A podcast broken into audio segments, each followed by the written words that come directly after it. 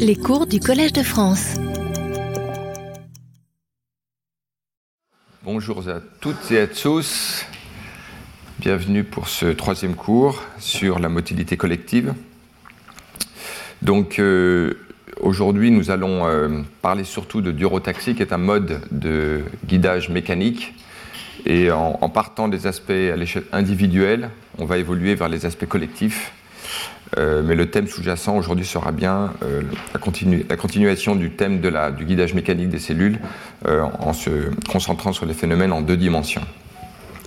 Donc, en résumé de la dernière fois, on avait commencé à voir les phénomènes de guidage mécanique en deux dimensions, en trois dimensions, et en raison de la nature proprement mécanique de la motilité cellulaire, on avait vu qu'il était assez sensé d'imaginer que la cellule utilise les données mécaniques de son environnement, euh, qui sont de nature différente lorsque la cellule navigue en deux, en trois dimensions, pour euh, en décoder une information qui lui permette, dans certaines situations, de potentiellement euh, se guider en suivant les, paramètres de l'environnement. Alors bien sûr, euh, ces systèmes sont généralement étudiés in vitro pour commencer. On aura à cœur, notamment aujourd'hui et encore plus la prochaine fois, de voir comment in vivo, dans les situations physiologiques normales, effectivement ces paramètres mécaniques jouent effectivement un rôle. Alors, euh, le phénomène de guidage mécanique en trois dimensions, où la cellule est confinée, où elle peut potentiellement avoir à déplacer une colonne de fluide en avant d'elle, euh, s'appelle la barotaxie, et on avait vu qu'en fait non seulement le mécanisme était plausible d'un point de vue quantitatif, mais même en fait qu'il semblait marcher de façon euh, efficace dans des systèmes en tout cas in vitro, où en fait les cellules naviguaient des labyrinthes euh, de taille, euh, de, de, de, topologie euh, variées. Euh, on a vu ensuite l'introduction du thème de la durotaxie, dans lequel maintenant le guidage mécanique se fait en deux dimensions, et en fait où la cellule, comme on- je, je rappelle les éléments essentiels, hein, on part d'un article de Mike Sheets avec Daniel Choquet en premier auteur, fin des années 90, qui montre euh, que euh, effectivement il y a une capacité de la cellule à faire, euh, à opérer un- une espèce de lecture de la rigidité du substrat, une matrice extracellulaire. Donc la phénoménologie a été caractérisée et les modèles explicatifs peuvent être l'idée qu'il y a une espèce de renforcement local euh, de la composition, nature ou réponse mécanosensible des points d'adhésion focale, intégrines dépendants, qui peuvent soit s'interpréter en termes d'augmentation de la raideur du dispositif mécanique euh, qui est en jeu dans le couplage entre la matrice et les points euh, et les molécules d'adhésion intégrines, ou alors d'une augmentation des ressorts, ou l'intégration des deux. Voilà. Euh, ceci étant conjugué potentiellement, un, à une multimérisation, une clusterisation des intégrines, et ou alors de le, nombre de récepteurs qui sont engagés dans des liaisons élastiques avec le substrat. Alors, en particulier cette citation qui montrait qu'à partir de ces données, euh, les auteurs faisaient l'hypothèse que la cellule pouvait utiliser en fait euh, l'information sur la rigidité de son environnement, qui peuvent être plus ou moins complexes, et à partir de là, en déduire une information qui peut la guider dans son environnement. Et euh, en particulier, on voit ici, si on a un élément de fibronectine sur la forme d'une bille dans le dispositif expérimental, le- expériences montraient qu'il y avait un renforcement des points d'adhésion focale qui pouvait donner naissance à des forces de traction asymétriques par rapport à la, géométrie de la cellule et ainsi euh, permettre que les forces de traction euh, génèrent une force de propulsion euh, qui la fasse tourner vers la droite. Et par exemple, dans un environnement natif, l'idée serait par exemple que la matrice extracellulaire puisse être soit d'une raideur euh, qui varie suivant l'environnement, ou alors en raison du fait que d'autres cellules autour de, le- de celles qui euh, naviguent euh, peuvent également déformer la matrice. Il pourrait y avoir une matrice qui serait souple ou pré-stressée, donc de raideur plus importante dans un endroit. Donc ça, ce sont des idées et des données expérimentales avaient montré qu'effectivement des gradients de raideur du substrat de l'ordre de quelques kilopascals sur 100 microns. Donc euh, en ordre de grandeur, une cellule peut faire quelques dizaines à pour des plus grosses cellules, une centaine de microns. Donc là, on est sur des gradients donc, euh, quantitatifs qui, rapportés à la taille d'une cellule qui peut être de 25 à 100 microns, serait de l'ordre de 0,5 à 4 kilopascals par cellule. Retenons ce chiffre, euh, je, le rappellerai plus tard dans un contexte de durotaxie, collective. Et on voit effectivement qu'il y a un biais de, euh, déplacement, hein, ce, ce, cet index tactique euh, qui est positif dès lors que l'on a même un gradient de 2 kilopascals par 100 microns. Donc là, on voit bien euh, la mise en évidence phénoménologique du phénomène de durotaxie. Alors si on regarde maintenant ces points d'adhésion focale, qui sont en fait le point de départ de l'hypothèse de la durotaxie, alors des données très anciennes mais vraiment magnifiques euh, d'Abercrombie dans les années 70 montrent effectivement ce type. Donc là on voit sur la tranche euh, une zone en fait qui adhère au substrat, qui serait ici. On voit des zones électron denses qui correspondent grosso modo à ce que des années plus tard, hein, euh, il y a maintenant une dizaine d'années, le laboratoire de Claire Waterman euh, avait montré effectivement euh, ces points d'adhésion focale comme une espèce de millefeuille entre la matrice extracellulaire, les intégrines et toute une série de molécules de nature différente qui, grosso modo, opèrent un couplage mécanique avec l'actine. Et on avait vu, et on va revoir bientôt, que euh, la, caractéristique de ce millefeuille moléculaire, si vous voulez, c'est qu'il permet, il, est mécanosensible, c'est-à-dire qu'il est capable de se renforcer en fonction de la résistance élastique qu'offre la matrice au avec euh, donc le réseau d'actine. D'accord? Donc, euh, vous avez ici une vision moderne de ce qui a été caractérisé il y a longtemps, et finalement, euh, on voit assez bien cette structure ici représentée en trois dimensions grâce à la microscopie Storm à l'échelle quasiment moléculaire. Alors, la caractéristique de ces points d'adhésion focale, et c'est un modèle courant que j'avais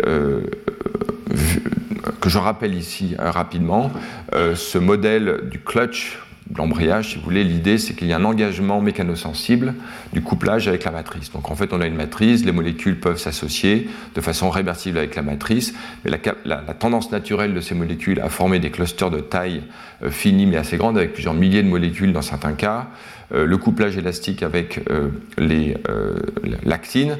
Le point important, c'est qu'il existe des molécules, en particulier vinculines, dont on peut retenir éventuellement le nom en jaune, qui existent dans deux conformations, ouvertes ou fermées, et euh, dont la statistique est modifiée par les forces euh, d'association avec euh, résultant de l'association avec l'actine et l'intégrine. En ce sens que sous tension, en fait, cette molécule est stabilisée dans sa conformation ouverte et elle démasque ainsi un, un site de liaison à l'actine qui permet donc le renforcement des liaisons à l'actine. On trouve la même chose d'ailleurs dans, à quelques détails près dans les adhésions cadérines dépendantes. Donc c'est quelque chose qui a été inventé au moins deux fois dans l'évolution et qui montre en fait cette nature mécanosensible. Euh, voilà. Donc le point central, c'est que cette mécanosensation et transduction donne naissance à ce qu'on appelle le modèle du clutch, qui euh, en fait permet un engagement, un renforcement actif de la liaison avec l'actine. Et en gros, ce modèle rend compte de la phénoménologie euh, caractérisée par Choquet et Schitz dont j'ai parlé au début. Alors maintenant, je vais rentrer dans une caractérisation un peu plus fine de ce qui se passe au point de ces adhésions focales. C'est un article donc de Claire Waterman euh, il y a maintenant une dizaine d'années qui caractérise donc de façon assez fine les choses. Donc en fait, on va regarder des points d'adhésion focale qui ont cette structure un peu euh, allongée hein, dans l'axe, si vous voulez, l'avant de la cellule va être ici, l'arrière de la cellule par là. On regarde un point d'adhésion focale et les auteurs peuvent regarder à la fois la densité de ses composants moléculaires, par exemple paxillyle, et ils vont regarder maintenant, grâce euh, à, euh, l'étude du déplacement euh, de la matrice, on peut y mettre des petites billes, etc. Et donc ils vont pouvoir, à partir du champ de déplacement de la matrice, en déduire, connaissant les propriétés viscoélastiques de la matrice, le champ de force représenté par cette petite flèche rouge. Et ce que vous notez tout de suite sur un exemple, c'est que si on a ici en vert la distribution moléculaire des composants de, ce point d'adhésion focale, on voit qu'il y a une dissymétrie en fait, des forces de traction par rapport à ce point d'adhésion focale. Et en fait, il existe, à vrai dire, deux types de points d'adhésion focale. Les premiers ont cette caractéristique, euh, sont, sont, symétriques, donc euh, euh, ils les caractérisent même comme des points d'adhésion focale stables, stables du point de vue de l'évolution au cours du temps des forces de traction et la composition de ces molécules. Donc on voit ici une visualisation de ces points d'adhésion focale, le champ de force autour, et ce que l'on peut voir, c'est que dans ces structures-là, Premièrement, les forces de traction sont euh, symétriquement positionnées par rapport à euh, la structure géométrique de la point d'adhésion focale, on est proche de zéro. On voit ici la distribution euh, pour un grand nombre de ces points d'adhésion focale. Ici, c'est le centre de symétrie. les valeurs de traction sont relativement plus faibles que pour les structures qui sont, elles, intrinsèquement asymétriques, comme celle-ci, qui sont fluctuantes et qui ont des forces de traction moyennes plus élevées.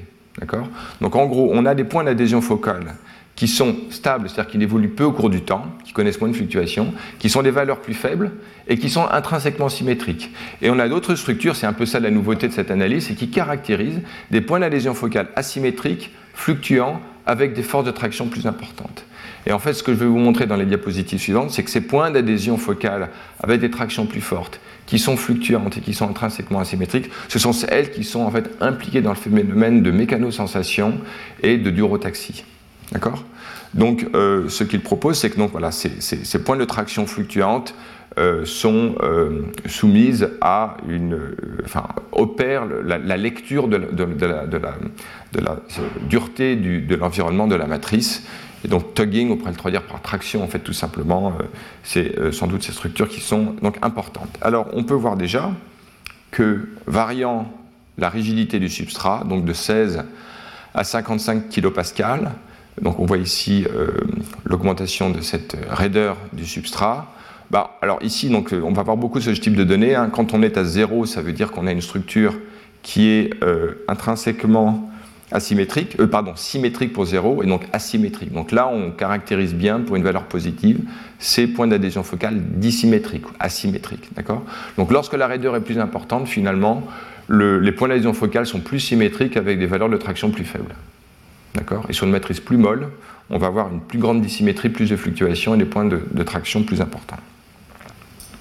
Alors, ce que l'on peut voir, c'est que déjà ces composants hein, moléculaires qui euh, euh, forment le mécanisme de mécanotransduction et donc de maturation focale des points d'adhésion focale, euh, ce sont eux qui sont en fait impliqués dans le phénomène de durotaxie, comme on va le voir, mais même dans l'émergence de ce comportement particulier de ces points d'adhésion focale asymétriques.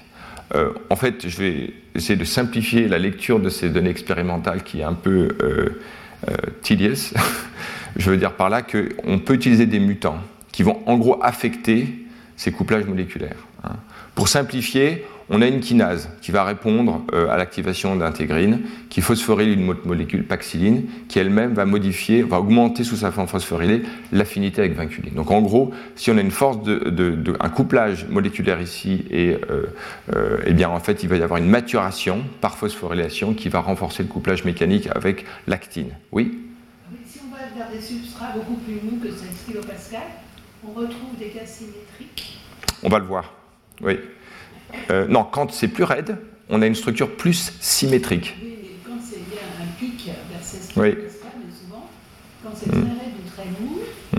Alors on va voir en fait que le rôle finalement de tout ce complexe n'est pas tant de, euh, de, permettre en soi la dirotaxie, mais d'étendre l'amplitude de, de, raideur du substrat qui permet la dirotaxie. Finalement, ce n'est pas le comportement durotactique et donc ce phénomène de mécanotransduction en soi qui est impliqué, mais c'est vraiment la plage de lecture de l'environnement. Or, c'est exactement ce que l'on veut. Dans un système sensitif, c'est pas, par exemple, détecter un photon. Le point important n'est pas tant de détecter un photon, mais que de le permettre de détecter une différence de, photons, et donc de pouvoir, à partir de là, faire une lecture de l'environnement. Et c'est exactement ce que je suis en train de présenter, ce qu'on va voir, euh, distinguer la capacité de détecter quelque chose et de détecter une différence. Voilà. Et donc finalement, pour euh, anticiper ce que je vais vous dire, euh, le rôle de FAC, paxilline et vinculine permet cela. Et ce que j'essaye de faire pas à pas dans un, un article un petit peu complexe. Donc pour simplifier à ce stade, retenons que en fait ces interactions moléculaires, d'accord, permettent euh, à une raideur de référence qui ici est de 8,6 kPa, donc une matrice ni trop molle ni trop dure, on va dire, euh, d'avoir euh, ces fluctuations, ces points d'attention focale fluctuantes de force, avec des forces, des forces de traction importantes. Dès lors que l'on modifie les couplages moléculaires, donc ce sont ces différents mutants, on arrive à des forces de traction qui sont plus faibles, plus symétriques et moins fluctuantes. D'accord? Et donc c'est vrai pour paxiline, c'est également vrai pour les mutants vinculines ou des mutants de paxiline qui empêchent cette interaction. On a le même type de résultat. D'accord? Donc maintenant, euh, ici aussi une diapositive importante parce qu'elle montre finalement que si l'on augmente, donc ici je viens de vous montrer cela, hein, si l'on augmente la raideur du substrat, d'accord, on arrive à des forces de traction, des points d'adhésion focale plus symétriques avec des forces de traction plus faibles. Mais si maintenant on euh, commence à, muter, tous ces composants moléculaires, tous les composants de, cette voie moléculaire, hein, d'accord, eh bien à ce moment-là, il n'y a plus de différence entre 8 kPa et 32 kPa. En fait, on a perdu la, capacité qu'a la cellule de, générer une réponse différente au niveau de ces points d'adhésion focale entre des points, entre une matrice euh, qui serait molle et une matrice qui serait plus raide. Donc la cellule est comme aveugle par rapport aux différences de la matrice extracellulaire. D'accord?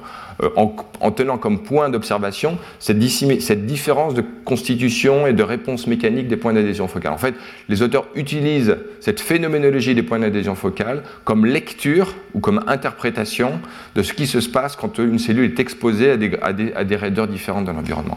Et finalement, ici, les cellules, dans tous ces cas où euh, on compare différentes raideurs, quand on bloque les composants de cette voie moléculaire, eh bien, on n'a plus de réponse. D'accord? Il n'y a plus de, réponse, euh, une, réponse différente. Par contre, dans ces mêmes mutants, si l'on maintenant on a une matrice beaucoup plus souple, hein, deux fois plus souple, 4 euh, kPa, à ce moment-là, on a toujours une réponse. On est toujours capable de générer ces points d'adhésion focale fluctuantes.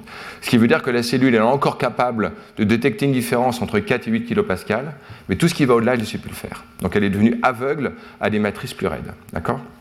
C'est ça ce que ces données montrent. Et fondamentalement, quand euh, cette matrice est plus, euh, quand cette matrice est à un niveau intermédiaire, dans ces mutants, on arrive à restaurer une réponse si jamais on mute les composants ou la, capacité à générer une tension actomyosine, ce qui veut dire qu'en fait que ces points d'adhésion focale fluctuantes, en fait, en elles-mêmes, elles n'ont pas besoin en fait d'une capacité à générer un réseau contractile important. Elles vont utiliser des couplages avec l'actine en tant que telles pour donner cette réponse. Voilà. Alors, euh, en ayant maintenant cela à l'esprit, on peut voir que euh, dans les conditions normales, sauvages, euh, effectivement, lorsqu'on augmente la raideur du substrat, bah, les points d'adhésion focale ont une intensité plus grande, d'accord et on perd cette maturation en taille des points d'adhésion focale dès lors que l'on mute ces différents composants. D'accord Donc la, cellule, euh, finalement, répond d'une façon naturelle. C'est le modèle du clutch, hein, une raideur plus importante. On va recruter, stabiliser plus d'intégrines. Euh, lorsque l'on mute les composants de cette voie, on plus capable, la cellule n'est plus capable de le faire. Et dans ces conditions-là où les points d'adhésion focale euh, maturent, on voit qu'on a donc une réponse différente. Ici, on a maintenant, au niveau de la cellule, la, vitesse de déplacement de façon aléatoire. On n'est pas dans un champ euh, où on aurait en fait un index tactique. Hein, on ne regarde pas encore cela, on regarde simplement la vitesse aléatoire, enfin la vitesse euh, non orientée des cellules, et on voit qu'effectivement entre 8 et 32 kPa, les cellules ont des points d'adhésion focale plus importantes et ont une vitesse plus importante. Et cette différence est perdue euh, lorsque les cellules ne sont plus capables de, n'ont plus ces composants moléculaires. Mais le point qui est important, c'est de voir maintenant l'index tactique. Donc là, on avait une caractérisation moléculaire ou cellulaire de, ces points d'adhésion focale. Maintenant, on regarde la réponse cellulaire. Donc ici, on regarde l'index tactique. Alors, on peut le regarder en regardant le déplacement carré moyen. Euh, et euh, on a euh, donc une constante de temps avec un coefficient alpha. Alors si jamais alpha est égal à 1, en gros on a un, un déplacement aléatoire brownien. Euh, ici, si on a une valeur supérieure à 1, on a donc un déplacement balistique qui révèle en fait un comportement euh, balistique, c'est-à-dire orienté de la cellule. Donc dans des conditions sauvages, on voit bien que sur une matrice euh, de raideur plus importante, déjà dans les conditions natives, quelle que soit la valeur, à 4 et 32 kPa, on a donc un, comportement plutôt balistique, mais quand la cellule n'est plus capable en fait de maturer ses points d'adhésion focale particulière et qu'on arrive à une matrice plus importante, la cellule en fait n'est plus capable de détecter en fait cette matrice plus raide. Elle n'est plus capable de générer aussi ces points d'adhésion focale qui ont ces propriétés de fluctuation et de force de traction plus importantes. Et donc, en gros, elle adopte maintenant un mouvement brownien. Alors, elle peut se déplacer, mais en fait, elle va le faire d'une façon aléatoire et idem dans ces autres mutants en fait qui sont impliqués dans cette voie. Donc, euh, on, et on voit ici donc la statistique de, en fait, de l'orientation euh, de ces, euh, enfin en tout cas les, distributions angulaires des déplacements de ces cellules dans ces conditions-là, où on voit bien que ces mutants perdent leur tactisme dans ces conditions-là. Et vous voyez ici le type d'expérience en fait. Ils prennent une matrice d'une raide ordonnée et en fait ils, déforment avec une petite pipette et donc ils génèrent un gradient local de, de, de raideur alors qu'il n'est pas, à mon avis, très très bien euh, contrôlé, au sens où il y a un gradient, euh, ils arrivent à calibrer plus ou moins l'expérience. On voit bien ici que cette cellule, dans les conditions sauvages, va se diriger vers le gradient, alors que sinon elle a un déplacement grosso modo aléatoire. Donc voilà, voilà le dispositif expérimental d'un gradient qui génère un tactisme et qui est perdu dès lors que la cellule n'est plus capable euh, euh, d'engager en fait ces phénomènes moléculaires qui sont impliqués dans la maturation euh, du point d'adhésion focale. Donc on voit donc que finalement ce que permet cette voie de signalisation, c'est d'étendre à un champ de raideur plus large, jusqu'à 32 kPa au moins, la capacité à, à maturer ces points d'adhésion focale et donc de répondre, comme on le voit ici, d'une façon tactique. Sinon, par défaut, il aurait un déplacement brownien. Oui Pascal est très euh, sensible au type cellulaire alors, vraisemblablement, ici, honnêtement, je ne sais plus quels sont les types cellulaires présentés. Euh, euh, donc, oui, a priori, on peut imaginer. Et on verra d'ailleurs tout à l'heure que d'autres analyses montrent que sans doute cela, la valeur dépend des types cellulaires. En gros, si jamais la capacité qu'aura la cellule à maturer ses points d'adhésion focale, donc je, suis sûr qu'il y a des variétés de types cellulaires. Euh, mais je ne peux pas en fournir une explication euh, judicieuse parce que je ne les connais pas. En tout cas, ici, ce qui est important, c'est que donc là, on a vu la réponse durotactique en fait de la cellule, hein. euh, mais ces cellules qui ne sont pas capables de répondre de façon durotactique, par exemple ces mutants-là, si maintenant on les présente à un gradient de PDGF qui est une molécule de chimiotactisme, elles, vont avoir une réponse tactique tout à fait claire. Hein, dans face à un gradient de PDGF, ces cellules qui ne sont pas durotactiques, elles maintenant vont avoir une réponse avec euh, un coefficient alpha qui est euh, très important, qui montre qu'on a un comportement balistique. Dans ce, et on voit ici les distributions angulaires des mouvements dans ces expériences. Donc les cellules euh, sont toujours schismotactiques et même elles sont capables d'aptotactisme. J'en ai peu parlé dans mes cours parce qu'il n'y a pas beaucoup de données très judicieuses, mais comprenons-les comme quelque chose qui serait... en fait, il s'agit d'un gradient, d'un composant moléculaire de la matrice d'accord Qui, si l'expérience est bien faite, ne modifie pas sa raideur, donc on n'est pas dans les conditions durotactiques, mais dans lesquelles la densité de points d'adhésion euh, focale à la matrice, parce que la densité de molécules engageant une interaction avec l'intégrine varierait. Euh, si j'en ai pas parlé, c'est que je ne suis pas certain que les expériences soient toujours si bien contrôlées. Ça se comporte de façon hybride comme quelque chose entre le, le chimotactisme qui a bien une distribution euh, en gradient d'une variable scalaire, la concentration d'un ligand d'intégrine, et les auteurs font l'hypothèse que ça, ça ne génère pas de gradient de raideur, ce qui reste à voir. En tout cas, je n'ai pas trouvé de données très très claires là-dessus. Donc, euh, mais en tout cas, c'est mentionné dans ces études, euh, et, il est possible en fait que ce genre de, comportement aptotactique existe véritablement. En tout cas, ici, ils ont fait des expériences où ils ont varié la densité de fibronectine. Il y a toujours une réponse tactique dans ces cellules qui ne sont pas durotactiques. Alors, pour conclure, à ce stade-là, euh, donc au niveau des cellules individuelles, on voit que les points d'adhésion focale euh, font l'expérience de phénomènes de traction qui a des caractéristiques d'être fluctuantes, asymétriques et donnant naissance à des forces de traction en moyenne plus importantes que dans les points d'adhésion focale stables. Euh, c'est un phénomène local. Souvenons-nous que dans les expériences de Mike Sheets et Daniel Choquet, en fait, à quelques microns d'un point de maturation focale, il n'y avait aucun phénomène de maturation des points d'adhésion focale. Donc c'est vraiment quelque chose de très local et qui s'explique par le fait qu'on a ces couplages moléculaires très locaux, comme on l'a vu. Euh, et, donc, d'un point de vue expérimental, toutes les conditions qui génèrent ce type de phénoménologie des points d'adhésion focale, fluctuantes, forte traction et, asymétrie, sont associées à une migration orientée de nature intrinsèquement durotactique. Donc finalement, le, euh, voilà. Et la voie moléculaire, donc euh, FAC, paxilline, vinculine qu'on a vu, qui permet donc ce couplage mécanosensible avec l'actine, euh, est euh, requis en fait, non pas en soi pour générer une, une, réponse durotactique, mais qui permettent, parce qu'elle se situe toujours même dans les conditions mutantes, avec des très faibles valeurs de la raideur de la matrice, mais d'étendre en fait la plage euh, de raideur où la cellule va pouvoir détecter des différences et à partir de là s'orienter d'une façon tactique.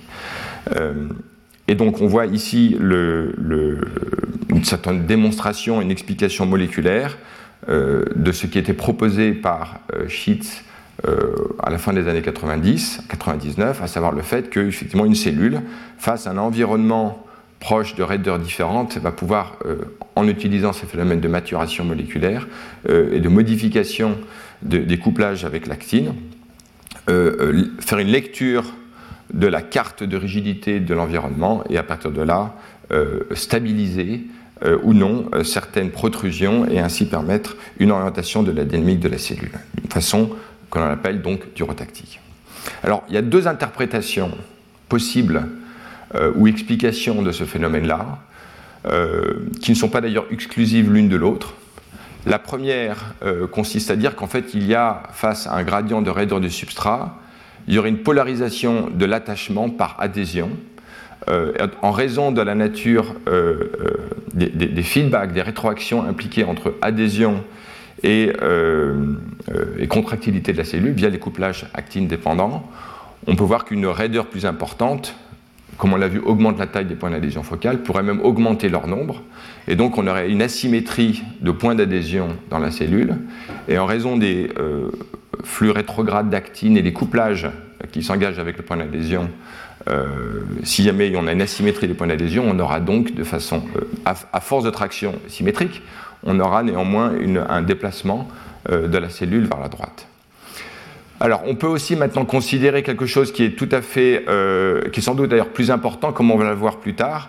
Euh, une autre façon d'interpréter les choses, c'est de dire en fait que le déplacement de la matrice euh, en raison de la raideur différente de la matrice, bah, en fait, va être polarisé.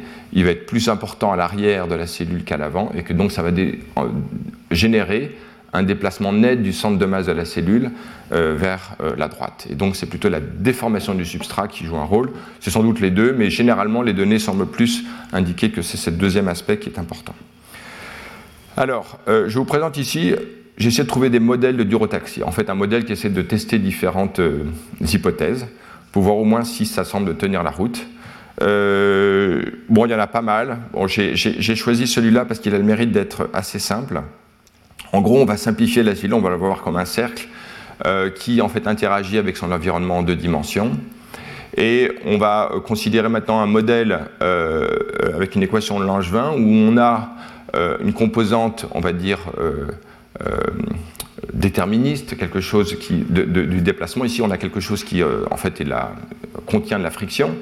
Et ici, on a une force fluctuante, stochastique, qui en fait correspond, aux modifications au temps court liées justement à, euh, à, ce qui se passe au pourtour de la cellule lorsqu'elle décode en fait l'environnement de sa matrice, d'accord?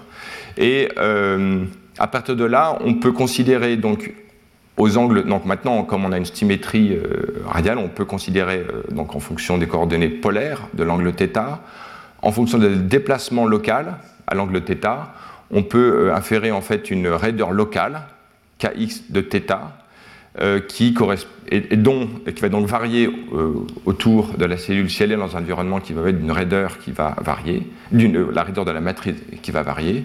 Et à partir de là, on peut considérer donc la densité de probabilité de cette raideur. Et euh, donc, en gros, voilà un peu le, type de, philosophie du modèle, comment il fonctionne. Et euh, dans ces conditions-là, bon, bah, d'une façon qui est euh, finalement assez logique, euh, on peut voir que dans des conditions d'une matrice isotrope, d'une matrice homogène, de raideur homogène, en dépit des fluctuations, il y a toujours des fluctuations, on va avoir en fait un déplacement qui correspond grosso modo à la phénoménologie. Pensez aux expériences dont j'avais parlé en rappel au début de ce cours, où j'avais montré en fait la distribution aléatoire, la distribution effective des cellules dans une matrice homogène, et à partir d'un point de départ, ici ce sont des simulations, on voit quelque chose qui est à peu près égal, et si on voit le biais de la vitesse de déplacement, en fait, on ne voit pas de, euh, de différence euh, suivant que l'on regarde donc la vitesse selon l'axe x ou l'axe y. Maintenant, lorsqu'on commence à générer donc un, maintenant un environnement avec, euh, qui est dissymétrique, hein, avec une raideur plus importante à gauche, on voit ici euh, donc une évolution statistique de la motilité cellulaire vers la partie plus raide et loin des, de la partie plus souple. Et si on regarde maintenant les trajectoires individuelles des cellules, hein, ici restant dans la partie raide euh, partant de la partie raide vont y rester, venant de la partie souple vont aller vers la partie raide. Donc là correspond aussi aux premières expériences en 2000 hein, qui avaient nommé le terme d'eurotaxie. On trouve grosso modo une phénoménologie assez conforme avec les données expérimentales. Alors, j'aimerais maintenant m'arrêter sur un troisième modèle, un troisième modèle qui euh, est un modèle de durotaxie dans lequel on va considérer euh, la variation spatiale du paramètre de persistance de la motilité cellulaire. D'accord? Donc on voit maintenant qu'on a des cellules qui ont un comportement, d'ailleurs dans le modèle que j'avais monté avant, il y a une composante stochastique. Donc maintenant on, peut, on va considérer un paramètre, c'est de dire que les cellules vont changer de direction, d'accord? Certainement en reconnaîtrant des paramètres de l'environnement, et on va faire l'hypothèse ici, dans ce modèle, que ce qui va changer, donc à des trajectoires aléatoires, donc dans une partie euh, où la matrice est globalement molle, ce qui va changer le long du gradient, c'est la persistance de la marche en fonction de la raideur que la cellule détecte localement. Et on va voir les implications de ce type de, raisonnement. Et je vais même avoir l'occasion de revenir sur la chimiotaxie des bactéries. Peut-être vous surprendre parce qu'on arrive à quelque chose qui, pour moi, n'est pas résolu et que je voudrais au moins vous exposer pour que euh, vous y changez davantage si vous le souhaitez, ou au moins, donc je, voilà, je pense que c'est un modèle qu'on trouve, c'est une revue importante sur le sujet, il est présenté, les données sont parcellaires, mais euh, à un niveau même théorique, il y a des résultats assez contradictoires. Donc bien comprendre le raisonnement ici, c'est de dire que finalement la cellule ne va pas euh, détecter nécessairement un gradient local, jusqu'à présent on a vu, la cellule va détecter à l'avant et à son arrière un gradient et biaiser la statistique de son comportement parce qu'en en raison de tout ce qu'on a vu. Maintenant, on va dire localement, la cellule détecte une, rigidité moyenne, d'accord? Et ça, ça va modifier sa persistance, d'accord? En, gros, ça va l'augmenter c'est dans une partie raide, et donc intuitivement on se dit, bon bah si jamais elle est dans une partie plus raide, euh, on va augmenter sa persistance, ça va remonter le gradient. D'accord? Voilà l'idée au moins qualitative. Alors, euh, Déjà d'un point de vue expérimental, et si on analyse la persistance de la marche d'une cellule, il y a des données qui semblent effectivement indiquer que euh, la, cellule répond euh, comme si en fait la persistance de sa marche était biaisée par la rigidité du substrat. Alors on voit ici des cellules qui, en présence de vitronectine ou de fibronectine, et si on leur présente une matrice molle, intermédiaire ou plus raide, va avoir un index de directionnalité on va voir, alors, voyons l'index de directionnalité utilisé. En fait, il s'agit du déplacement, enfin de la racine carrée du déplacement carré moyen, donc une longueur divisée par VCT. Alors VC, c'est la vitesse euh, linéaire de la cellule, T le temps. Donc ici, je l'expliquerai mieux dans la diapositive suivante, c'est en gros le déplacement si on est dans une condition de référence de déplacement balistique, d'accord, où la cellule se déplace de façon balistique. Donc si on voit le rapport, on voit euh, quelque chose qui d'ailleurs euh, a euh, la même dimension que le temps de persistance divisé par temps, racine carrée 2, et donc un nombre sans dimension. Ce temps de persistance, qui correspond donc effectivement aux, paramètres que l'on essaie d'étudier dans, ce modèle. D'accord? Et donc cet index de directionnalité, on voit ici qu'il augmente alors qu'on en présente aux cellules une matrice plus raide. D'accord Et avec au moins deux matrices différentes. Les points d'adhésion focale maturent de façon plus importante. Alors ici, les expériences étaient faites euh, dans les cas où, en fait, euh, synthétique d'un hydrogel dont on peut varier, de PEG, polyéthylène glycol, dont on peut varier de façon très contrôlée le, module de Young et qui donc permettent effectivement de, bien contrôler en fait cette raideur du substrat. On voit aussi que paxilline, donc cette molécule dont on a parlé, dans, sur une matrice plus raide, va effectivement euh, avoir une intensité plus importante. Donc tout, la cellule répond bien d'une façon logique à tout ce que l'on a vu jusqu'à présent. Mais le point important, c'est qu'en fait, c'est l'index de directionnalité qui est une autre façon de voir le signe d'une marche plus persistante, d'accord, euh, se manifeste dans des conditions de matrice plus raide. D'accord euh, En gros, les ordres de grandeur, c'est que la directionnalité augmente d'un facteur 3 lorsque l'on augmente la raideur d'un facteur 10. Facteur 3, directionnalité, c'est quand même pas négligeable. Donc voilà les données expérimentales qui motivent la recherche d'un modèle théorique euh, pour voir si effectivement c'est plausible. Parce que comme toujours dans les expériences, il y a des variables cachées, on ne voit pas tout. Donc ça a l'air cohérent. Et donc il faut un modèle qui euh, euh, saisisse les données essentielles de ce que l'on veut tester pour voir les implications. Alors justement ce modèle qui a été donc construit par ces auteurs euh, alors ici, si on regarde la, forme du déplacement carré moyen, euh, c'est sa valeur, c'est sa forme euh, que l'on écrit, mais qui permet dans les cas limites, au temps très court, au temps très long, de retrouver effectivement ce comportement 1 aléatoire au temps très long, où on voit que cette forme-là s'approxime à 2 la vitesse au carré le temps de persistance fois le temps. Donc ça, c'est une constante, donc quelque chose qui ressemble effectivement à un mouvement brownien, où on aurait ici quelque chose qui ressemble à un coefficient de diffusion effectif de ces cellules.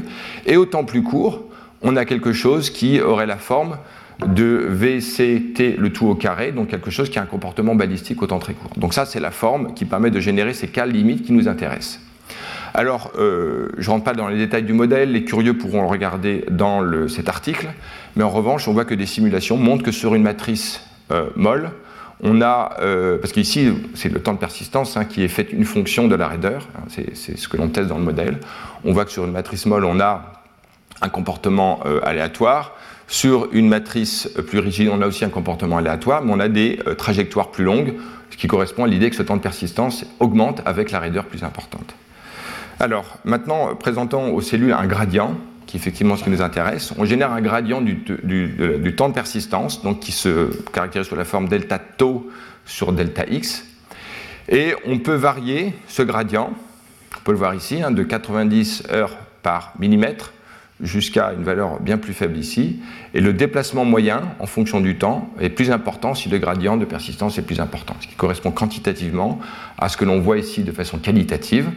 Euh, on peut construire un, terme sans dimension qui en fait est le rapport de la vitesse euh, de la cellule divisé par euh, quelque chose qui est effectivement vitesse, multiplié par l'inverse d'une vitesse, donc un nombre sans dimension qui correspond à ce gradient.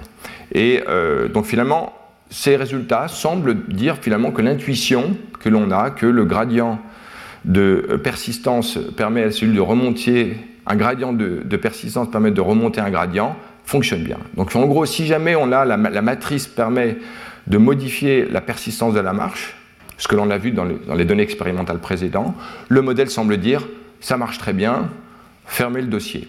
Alors c'est là que moi je me suis un tout petit peu gratté la tête parce que je me suis rappelé un article que je vous avais présenté l'an dernier sur le chimiotactisme des bactéries. J'aimerais y revenir non pas pour résoudre la question, parce que j'y suis pas arrivé, mais au moins pour le soumettre et pour vous montrer que euh, les choses sont peut-être un peu plus compliquées. Alors, avant de venir à ça, finissons juste ce dossier. Donc, quand on regarde maintenant euh, la densité des trajectoires, hein, euh, ce que l'on peut voir ici par ce code de couleur, donc la, distribution de donc la probabilité, la distribution de probabilité des présences des cellules après un certain temps de, marche, des simulations. Donc au début, en fait, la distribution est à peu près isotrope. C'est au cours du temps qu'il y a un biais statistique où en gros, à gauche, on a une distribution grosso modo aléatoire et à droite, on a en fait un, front de vitesse qui s'étend et qui traduit de façon statistique le fait que les trajectoires sont globalement euh, plus persistantes, donc légèrement plus euh, balistiques en raison de la lecture de ce gradient. Est-ce que c'est évident qu'il n'y a pas de mémoire? C'est-à-dire que le temps de persistance, il dépend que de ce qui se passe à la dans le modèle, il ne considère pas de mémoire. mais... oui, oui, mais c'est important. Alors j'aimerais qu'on en... Complètement. Alors, euh, là, la question de Jean-François Joigny anticipe une réflexion importante sur l'aspect de mémoire. Alors, la mémoire, on va y venir dans les diapositives suivantes. Dans le chimotactisme des bactéries est essentielle.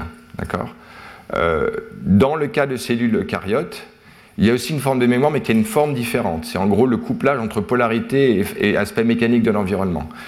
une cellule qui sera plus persistante, j'avais parlé d'un article l'an dernier, euh, vers la fin de mes cours, je ne sais plus autre où, mais en gros, euh, un article qui montre que la, la, polarisation de la cellule, qui est intrinsèque au déplacement de la cellule, une cellule qui euh, va être peu prompte à, se à modifier sa polarité, donc il va avoir en fait une mémoire de sa polarisation, une espèce d'inertie de sa polarisation. Ce sont des termes différents pour dire la même chose. Hein. En gros, le vecteur va rester dans la même direction plus longtemps. Une cellule qui va en fait s'en fiche du nouveau terrain dans lequel elle arrive parce qu'elle elle mémorise, elle a une inertie de sa polarisation. C'est dans ce sens qu'on parle de mémoire. J'aimerais presque parler plutôt d'inertie. C'est en gros la même chose. L'idée, c'est que ça reste dans la même direction. Ou de retard. Voilà, on peut utiliser des termes différents, mais ce sont des termes un peu adéquats pour dire qu'en fait, il y a une espèce de persistance de la polarisation.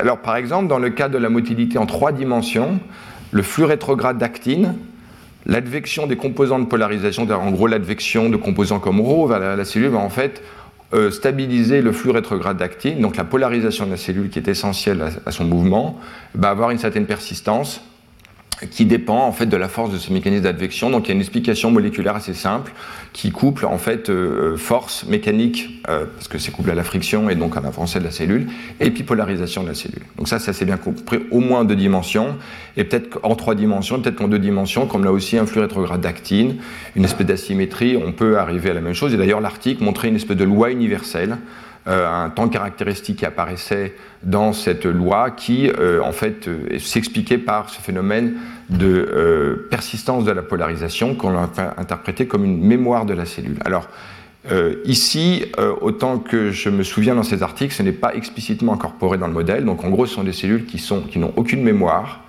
qui font simplement une lecture locale dans l'environnement, et ici qui modifient la persistance de leur marche en fonction d'une variable scalaire locale qui est la raideur du substrat. D'accord. Alors, il y a des cellules qui vont vite, des cellules qui vont plus lentement. Effectivement, les temps varient selon les types cellulaires. Alors, en tout cas, le point important, c'est que donc l'index durotactique euh, est donc positif, et puis euh, il augmente au cours du temps jusqu'à une valeur plateau.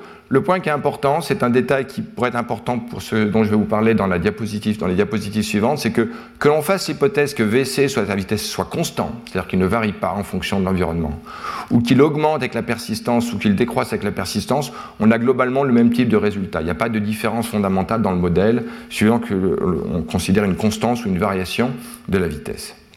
Alors venons-en donc au point que j'aimerais discuter un peu euh, avec vous qui est le chimiotactisme des bactéries. Donc le chimiotactisme des bactéries, pour rappel, euh, voilà comment ça se présente. On a une pipette avec un gradient de glucose, par exemple. Les cellules vont avoir une marche aléatoire qui va être euh, biaisée. Euh, les cellules alternent entre des moments de run, puis de tumble. Alors, un run, c'est quand les flagelles sont orientés d'une façon en, faisceau, en bundle, qui permet une nage qui en gros une seconde. Euh, et qui donne après naissance à une rotation inverse des flagelles. Euh, les, flagelles se dissocient l'un de l'autre et la bactérie va repartir 0,1 seconde plus tard dans une direction aléatoire par rapport à l'orientation initiale. Et ce que l'on regarde ici, dans cet article donc, de, fondateur de euh, Howard Berg en 1972, qui montre en fait que quand on remonte le gradient, les runs sont plus longs que lorsque l'on descend le gradient. Le point qui est important, et je n'ai pas le temps de rentrer dans le chimiotactisme en détail, c'est qu'il y a un décodage non pas spatial, mais temporel euh, de la concentration du glucose. Donc il y a un effet de mémoire temporelle de ces cellules qui leur permettent de remonter le gradient. Alors, j'aimerais vous parler d'un article c'est cet article-là euh, auquel j'ai repensé et que j'aimerais rediscuter avec vous. C'est un article qui a été publié finalement assez tardivement par rapport aux études qui avaient complètement euh, démontré et expliqué le phénomène de mémoire cellulaire et de chimotactisme.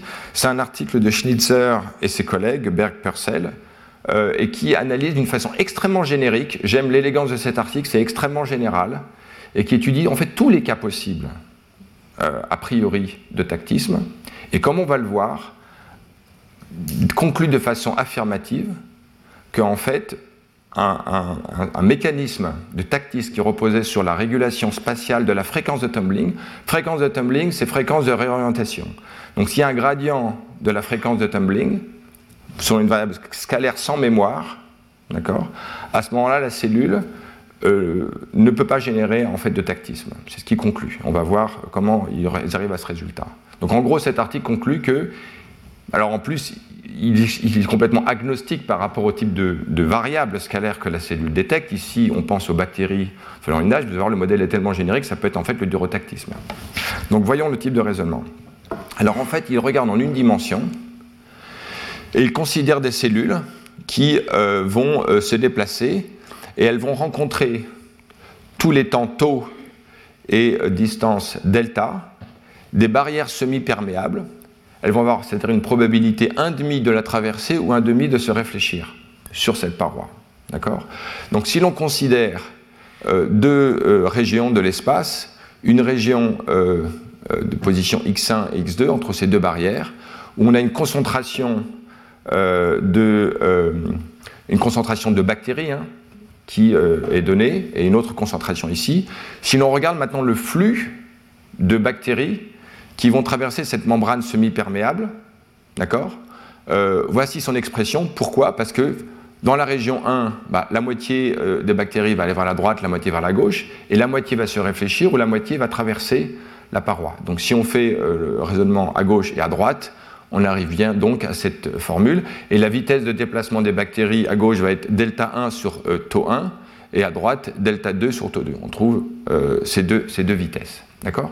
Donc ici, on a un cas extrêmement général où ni delta ni tau ne sont des constantes, ce sont des variables de l'espace. Et on va considérer maintenant tous les cas de figure, d'accord? Où la vitesse peut être constante, où la vitesse peut varier. Et en fait, finalement, les cas qui vont nous intéresser sont les cas où justement euh, delta, qui est là, ou tau, qui est le temps de persistance, va être une variable qui peut varier en fonction du temps. Et donc, dans des conditions, on va pouvoir étudier le contexte, euh, la situation où la variable scalaire de l'environnement peut varier le temps de persistance de la marche. Alors le cas 0, c'est le cas simple, hein, où on retrouve la loi de Fick, où en fait delta et tau sont des constantes, et donc le flux euh, se simplifie en une formule où on a le coefficient de diffusion qui vaut euh, delta carré sur 4 tau, et on a le gradient de distribution euh, des bactéries. Alors à l'équilibre, C est uniforme. Donc ça, c'est pas un scoop, c'est la, situation de référence. Mais ce qui va nous intéresser beaucoup plus, c'est les cas où on a une non-constance en fait de delta et tau. Et en particulier, ce premier cas va retenir notre attention. Ce premier cas, donc, où on explore toutes les possibilités, où le coefficient de diffusion n'est pas une constante, mais une variable qui peut dépendre de l'espace, d'accord? Alors, le premier cas dans cette, euh, série de, ça va être le cas où la vitesse est constante. Delta sur tau est une constante, d'accord? Mais ni delta ni tau ne sont, euh, euh, ne sont constants, eux, ils varient en fonction de l'espace, d'accord? Alors, en fonction du fait que la vitesse est constante, delta 2 sur tau 2, delta 1 sur T1 est une constante, on peut le sortir, on a donc une formule. On retrouve toujours que le flux, c'est moins d qui n'est pas une constante, vu que c'est delta carré. Donc ici, on a delta fois la vitesse, divisé par 4, et le gradient de concentration des bactéries. Donc ici encore, à l'équilibre, en fait, on a en fait euh, euh, le flux, quand le flux est nul, on a en fait une distribution plate des bactéries dans, euh, dans cette situation-là. D'accord? Et donc, c'est ici une, simulation euh, Monte Carlo qui montre ce résultat, mais on le voit même mathématiquement dans la forme. Donc, ici, finalement, une interprétation, c'est de dire que, quelle que soit la distribution spatiale des barrières, qui sont en fait l'occasion d'une réorientation aléatoire des bactéries, en une dimension, à condition que la vitesse soit constante, on arrivera à une distribution uniforme des bactéries à l'équilibre. On n'a donc pas de possibilité dans ces conditions-là et donc, le cas particulier, c'est que si on a un attractant, alors l'attractant peut être euh, une molécule chimique, mais ça peut être aussi par extension une structure de l'environnement, par exemple une variable euh, comme la raideur du substrat, parce que là c'est une bactérie qui nage, mais ça peut être une cellule qui avance sur un substrat en une dimension, d'une raideur qui est uniforme ou qui varie et qui peut modifier en fait delta et tau, d'accord? Et donc même dans ce cas-là, si la, la durée de la persistance varie en fonction de la variable scalaire, on ne peut pas arriver mathématiquement à une distribution autre qu'uniforme. La condition centrale, c'est que delta sur tau est une constante, donc la vitesse soit constante. Mais alors regardons maintenant les cas euh, où maintenant delta sur tau ne sont pas des constantes. Donc là, finalement, ces résultats ont déjà dit, d'une façon très générique, qu'on ne peut pas avoir de tactisme sur la base d'une euh, euh, simple régulation du temps de persistance si la vitesse est constante. Donc ça, en fait, ça, contredit directement le résultat que je vous ai présenté précédemment. Le cas, maintenant, les autres cas, je vais aller très rapidement, c'est finalement on considère que la vitesse n'est pas constante, c'est ou delta ou tau qui est constant. On arrive à une reformulation du flux euh, qui arrive au résultat que c'est DC maintenant qui est uniforme à l'équilibre. Donc C est inversement proportionnel à la diffusion. Donc finalement, d'une façon très intuitive, dans ce cas-là, les cellules vont s'accumuler dans les parties du gradient où elles vont moins vite. Et ça, euh, c'est très intuitif. On le voit aussi quand tau est une constante. Euh, c'est la racine carrée de D fois C qui est une constante, donc on a aussi une distribution, c'est inversement proportionnel, et donc les, les particules s'accumulent dans la partie de vitesse faible, et même dans le cas encore plus général où euh, on n'a euh, aucun paramètre qui est une constante. Donc finalement, la conclusion de tout cela, c'est que soit la vitesse est constante, et à ce moment-là, on ne peut pas générer soit la, vitesse est non constante, elle varie, à ce moment-là, les, particules, les cellules s'accumulent dans la partie où en fait elles, bougent moins vite, très logique, soit euh, la vitesse est constante, et là c'est moins évident, euh, en tout cas, on voit comment il y a, il certaines discussions, et euh, les cellules ne peuvent pas adopter autre qu'une distribution uniforme à l'équilibre. D'accord? Donc, dans le cas où l'environnement, la raideur du substrat, pensant maintenant à des cellules qui en fait feraient une marche aléatoire en une dimension avec ces barrières réfléchissantes qui correspondent, ou semi-réfléchissantes qui correspondent en fait aux occasions qui est données à la cellule de finalement de réorienter aléatoirement sa marche, euh, à ce moment-là, on voit bien que la simple régulation d'une variable scalaire euh, euh, sans mémoire, je précise sous les termes, sans mémoire, de ces cellules empêche les cellules de remonter le gradient. Alors la suite de l'article montre qu'effectivement, maintenant si on donne aux cellules une mémoire temporelle, effectivement, elles, résolvent le problème et c'est le chimiotactisme des bactéries. Donc finalement, la force de cet article, c'est d'avoir étudié, d'abord d'avoir répondu à une objection euh, à l'époque. C'était un débat assez important dans les premiers temps du chimotactisme. Est-ce que euh, la variable, euh, est-ce que le chimotactisme opère par une régulation du temps de persistance sans mémoire, ou bien est-ce qu'il y a besoin d'un décodage temporel avec mémoire? La réponse ici est claire. ça ne marche pas autrement que si on a une mémoire temporelle. Alors, étant donné la question qui a été posée tout à l'heure par Jean-François Janet sur la mémoire dans le cas des simulations du modèle précédent, c'est peut-être l'élément qui pourrait effectivement résoudre la contradiction. Et honnêtement, je ne sais plus dans l'article de façon définitive si jamais une mémoire est introduite. C'est quelque chose qu'il faudrait regarder. En tout cas, on voit ici que euh, la régulation du temps de persistance ne va pas sans condition donner la capacité aux cellules de remonter un gradient. D'accord? Donc ici, euh, un certain nombre de clarifications à opérer. Si jamais il s'avère que euh, dans les simulations faites précédemment, il y a une mémoire cachée qui euh, serait, elle n'était pas présentée de façon explicite, à ce moment-là, ça permet peut-être de résoudre le problème, mais je pense que c'est quelque chose d'assez intéressant. Donc, un exemple où je ne prétends pas résoudre le problème, simplement exposer un problème dans le contexte du, du détection de la rigidité du substrat par le durotactisme. Et je souligne ici l'importance, justement, de, raisonner en comparant les stratégies, même si le contexte est complètement différent. On peut être une bactérie qui nage et une cellule qui avance sur un substrat. Euh, raisonner de façon très générique en termes de marche aléatoire persistante, biaisée par l'environnement, par une variable, permet, euh, est, en fait un point en fait de comparaison intéressant, comme je l'avais conclu dans mes cours euh, l'an dernier pour la marche et la nage individuelle. Donc, une question de Jean-François Johnny, j'écoute.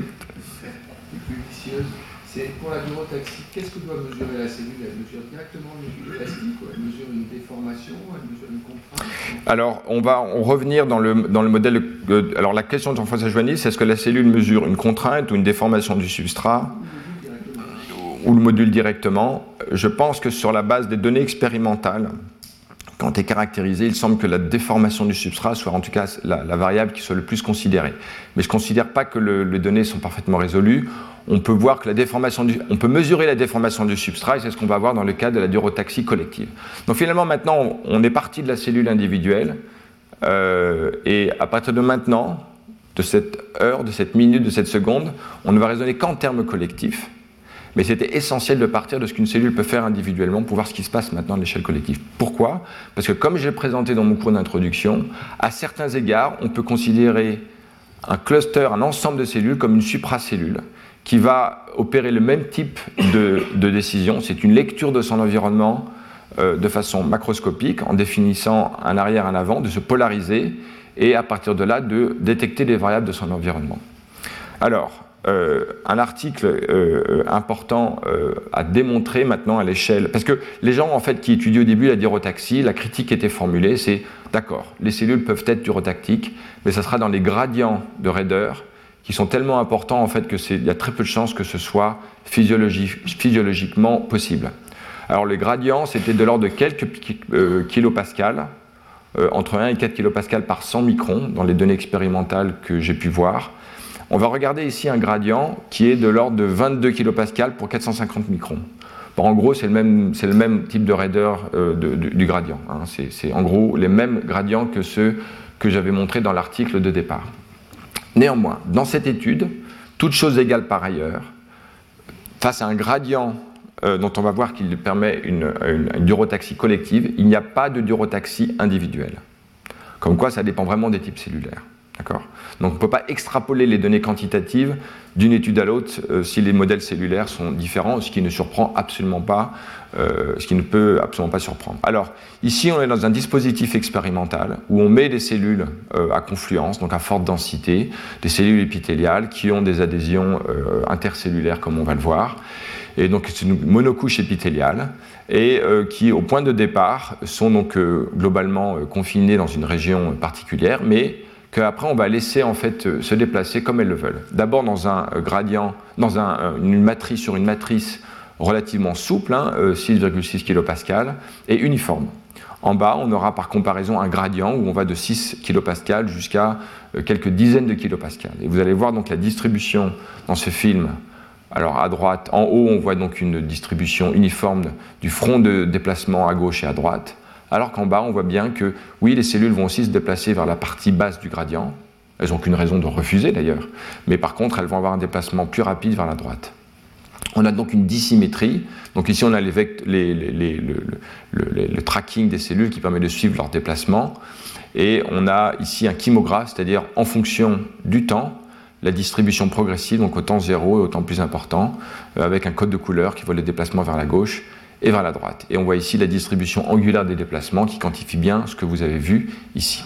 Donc ici, on a clairement, euh, de façon macroscopique, les cellules sont capables d'avoir une réponse collective. Alors, ont-elles une réponse collective ou y a-t-il un groupe euh, Les possibilités seraient que oh, ah, ces cellules juste à l'avant, de façon individuelle, détectent un gradient, elles avancent et elles entraînent leurs copines derrière. Ça serait une possibilité. L'autre possibilité, c'est que ce soit une réponse collective, dans laquelle il n'y a pas de leader proprement dit. Vous vous souvenez que dans mon cours d'introduction, j'avais présenté le cas possible en fait d'un leader euh, dans gros de cellules individualisées qui entraîneraient leurs voisines, ou le cas d'une réponse collective. On va voir dans cette étude qu'il s'agit bien d'une réponse collective. Alors, dans ce contexte expérimental, la motilité cellulaire individuelle est aléatoire. Il n'y a pas d'évidence de, manifestation d'urotactisme. Sur le même gradient, on voit ici que l'index tactique est nul, et effectivement, on ne voit pas dans la distribution angulaire autre chose qu'une marche aléatoire des cellules. D'accord?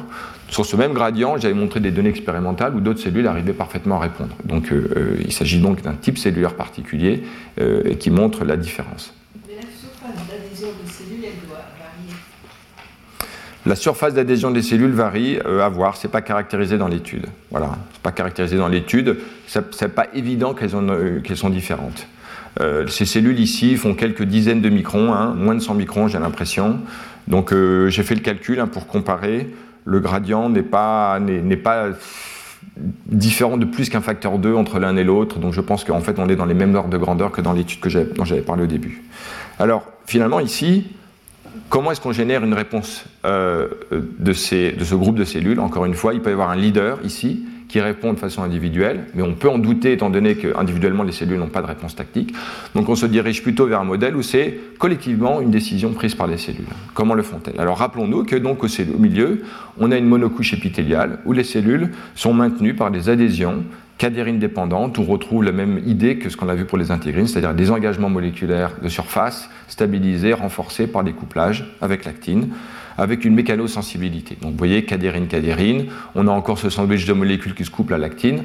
En gros, les couleurs sont différentes, les noms des molécules sont différentes. il y a des différences, hein, je ne veux pas dire que tout est euh, euh, identique à ce qui se passe pour l'intégrine, mais globalement, ce qui se passe, c'est que sous tension, c'est-à-dire sur des forces normales par rapport à l'interface, il y a renforcement des, euh, adhésions cadérines dépendantes. Et donc, on, je vous renvoie donc à ce cours de, il y a quelques années où j'avais parlé plus en détail de ce type d'adhésion. Donc ayant ça à l'esprit, euh, une expérience simple consiste en fait à euh, euh, modifier ou en tout cas à perturber l'assemblage de ces liaisons cadérines dépendantes en, mutant en fait un composant clé qui est alpha-catéline. On a ici des cellules qui perdent leur adhésion, mais néanmoins qui sont à forte densité. Et on voit bien que dans ce film à droite, les cellules se mettent à avoir un mouvement aléatoire. Il ne s'agit pas de cellules dispersées, elles, sont elles se touchent. Elles ne sont pas adhésives, mais elles se touchent. Et euh, comme on va le voir plus tard, le fait de pouvoir se toucher, donc de modifier sa mouvement, de même réfléchir l'une par rapport à l'autre, pourrait générer euh, peut-être un comportement particulier qui biaiserait sa marche. En tout cas, ici, on n'a plus d'urotaxie collective, donc on a besoin des points de, de l'adhésion intercellulaire. Alors, si l'on regarde maintenant de façon plus quantitative, les forces de traction, on voit déjà un point de réponse à une question qui a été formulée sur euh, qu'est-ce qui est modifié en fait dans un gradient de, dans un gradient de, de raideur du substrat. Est-ce euh, les forces de traction? Est-ce la déformation de la matrice? Alors ici, on peut, euh, dans ces expériences, dans un gradient, comme dans les conditions contrôle euh, de, raideur uniforme, regarder d'abord les forces de traction sur le substrat, moyenné, et regardez la déformation du substrat que l'on peut voir ici. Alors, dans le cas d'un gradient de raideur, on voit bien que la déformation du substrat est beaucoup plus faible dans les parties plus raides que dans les parties plus souples. Donc, à l'échelle du cluster de l'ensemble, là, on voit un gradient de déformation de la matrice qui est orienté et qui correspond donc à cette hypothèse où ce qui compte, c'est peut-être la déformation du substrat euh, de façon euh, centrale. Les forces de tension au sein du, tissu sont positives, sont détectables. Elles viennent en fait de, des, adhésions cadérines dépendantes qui montrent bien en fait que l'ensemble du tissu épithélial est un tissu cohésif où en fait les cellules sont tenues par des forces de tension euh, importantes les unes par rapport aux autres. Mais ce qui compte vraiment, c'est en tout cas le, seul index asymétrique que l'on voit à l'échelle collective des cellules, c'est la déformation asymétrique du substrat. D'accord? Euh, on le voit aussi dans les qui est une évolution au cours du temps de ces données. Euh, voilà. Donc, le modèle qui est euh, proposé par ces auteurs, c'est un modèle qui reproduit à l'échelle macroscopique ce qui a été vu grosso modo à l'échelle individuelle. On va dire qu'on a un couplage mécanique entre toutes les cellules par l'intermédiaire des jonctions cadérines dépendants, qui permet de relier mécaniquement l'arrière et l'avant du cluster, on peut penser ça comme l'arrière et l'avant de la cellule. on a des points d'adhésion focale qui sont euh, ici euh, euh, tels que comme la raideur est plus importante ici que là, à l'avant qu'à l'arrière, on va avoir une déformation du substrat plus faible que ici, et donc de façon collective, le déplacement net du centre de gravité du cluster va être déplacé vers la droite. On incorpore ici toutes les données que l'on a vues, et c'est des modèles qui ont déjà même été faits à l'échelle individuelle, hein. il n'y a rien de vraiment nouveau.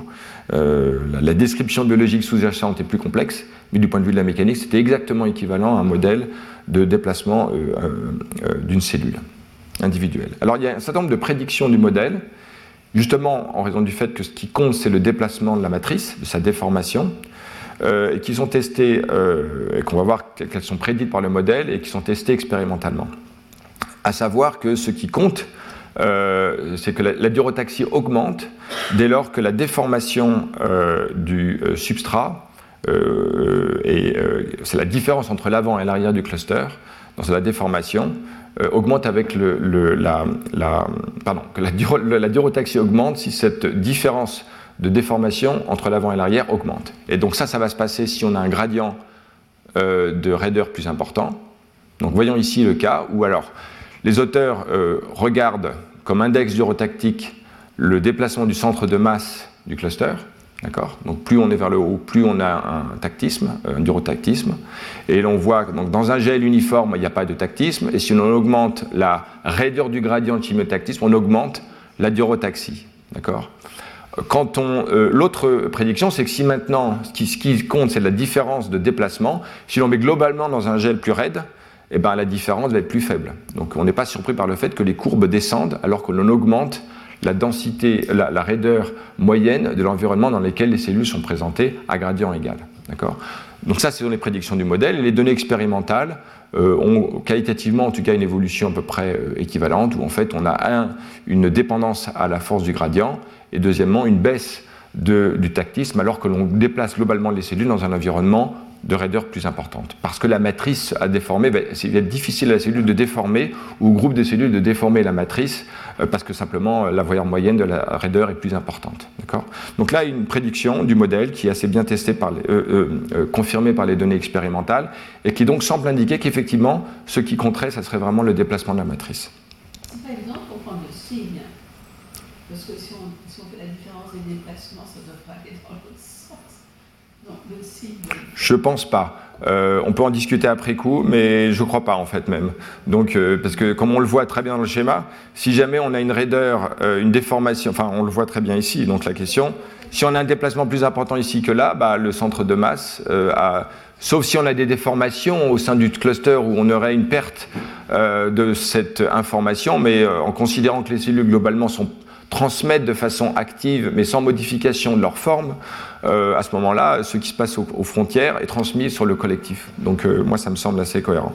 Mais on pourrait imaginer, en revanche, des cas particuliers où si effectivement, si effectivement les cellules, les couplages mécaniques entre cellules étaient tels que sous tension, elles modifient leur euh, longueur moyenne, qu'elles aient une déformation visqueuse, par exemple, particulière, à ce moment-là, ça ne marcherait plus. En fait, on considère implicitement que le centre est un matériau qui est euh, élastique, Je pense que si jamais on avait un matériau viscoélastique ou sous tension, en fait, il y la longueur de référence de la cellule devienne plus grande. En ce sens, je parle d'aspect dissipatif, de viscosité. À ce moment-là, effectivement, on aurait un comportement moyen du cluster qui, qui serait différent. Donc, il est nécessaire pour que cela marche que l'on considère que les cellules au milieu soient en gros dans un matériau élastique avec une longueur de référence. Ce, qui ce qui est globalement colle assez bien avec ce que l'on connaît des cellules épithéliales, qui si on les déforme, en fait ne vont pas euh, euh, se, enfin, elles vont généralement au temps qui nous importe se comporter comme des matériaux élastiques et pas viscoélastiques. Bon, j'aimerais avancer. Euh, donc on conclut ici en disant que finalement, bah, collectivement, les cellules se comportent comme une grosse cellule hein, qui a un avant, un arrière, il y a une brisure de symétrie qui vient de la lecture du gradient, et au centre, on a un matériau élastique qui en fait couple l'avant et l'arrière de la cellule. En, gros, comme une cellule, mais plus grande.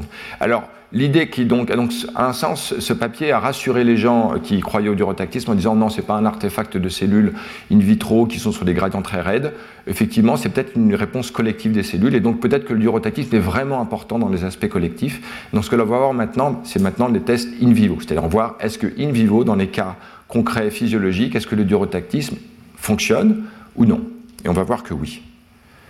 Alors, du coup, là, j'engage aussi une, autre approche du problème dans lequel, finalement, on a vu le durotactisme, on avait vu le chimotactisme l'an dernier, et étant donné que les phénomènes sont souvent imbriqués in vivo, ils ne sont pas aussi simples qu'on les étudie in vitro, on va maintenant, euh, je vais procéder par étude de cas.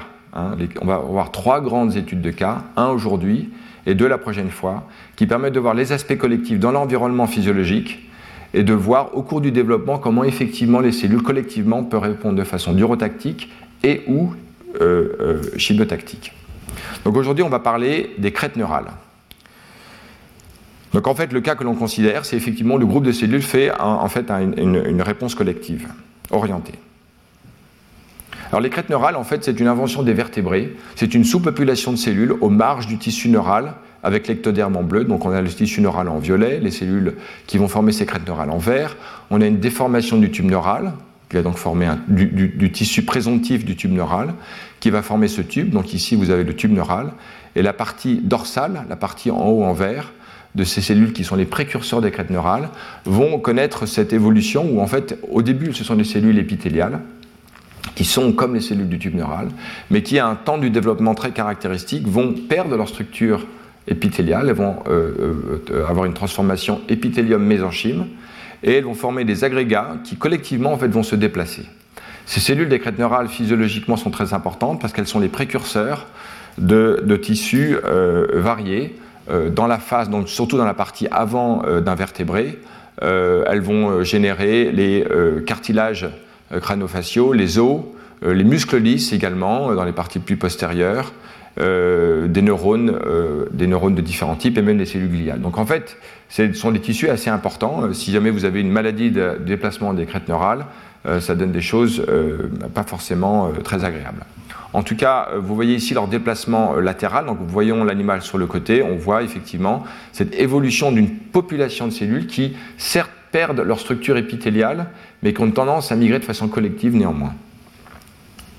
Alors si on regarde maintenant un embryon de xénope, dans lequel on a marqué ces crêtes neurales avec la fluorescence de la GFP, on peut voir en vue dorsale ou en vue latérale, effectivement, ce mouvement dispersif à partir du tube neural qui est ici, vers les parties latérales, d'accord?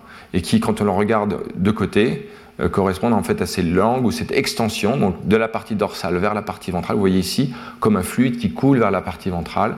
Il s'agit de la migration collective de ces crêtes neurales. Donc c'est ça que l'on va étudier dans les articles que je vais vous présenter maintenant. C'est qu'est-ce qui guide en fait le déplacement de ces cellules.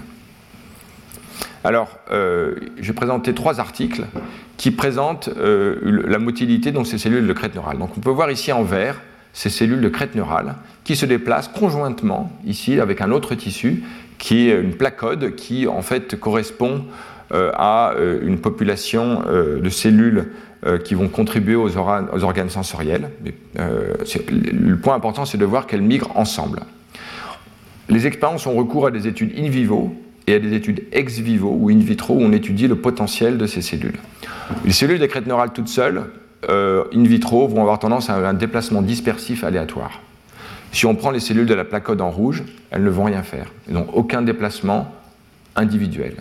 Mais ce qui est remarquable, c'est que si on les couple, si on les associe in vitro, on voit maintenant un cas particulier où l'ensemble, les deux clusters, vont avoir un comportement balistique où ils vont se déplacer ici vers la droite. Si maintenant on mute dans les crêtes neurales un récepteur à une molécule de chimotactisme SDF1, une molécule qui est en gros capable de créer du chimotactisme, à ce moment-là, euh, on perd en fait ce comportement balistique de, deux populations de cellules. Donc ça, ça, suggère que derrière ça, il y a au moins un petit peu de, de chimiotactisme qui génère le, mouvement collectif de ces deux populations de cellules. Alors si l'on regarde dans ces euh, cultures euh, ex vivo, cette placode, d'accord euh, on observe que de façon isolée, donc elle n'a pas de mouvement balistique, hein, elle ne fait rien, et le fait que les forces de traction sur la matrice dans laquelle elle est située sont globalement euh, uniformes, on n'a pas de, brisure de symétrie.